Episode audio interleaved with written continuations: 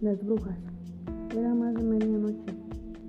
Caminaba de regreso a casa acompañada de mi madre. Una lechuza nos sobrevoló, soltando graznidos.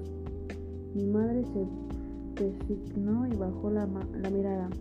Es solo un animal, dije, con tono escéptico. No la mires, contestó ella sin levantar la cabeza. Está en el árbol sin reparar lo que hablaba, levanté la mirada y la vi.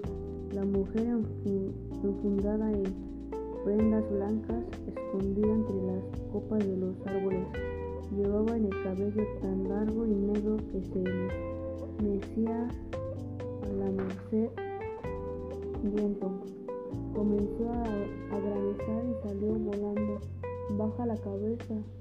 Mi madre tiene Baja la cabeza, ordenó mi madre. Tiene hambre.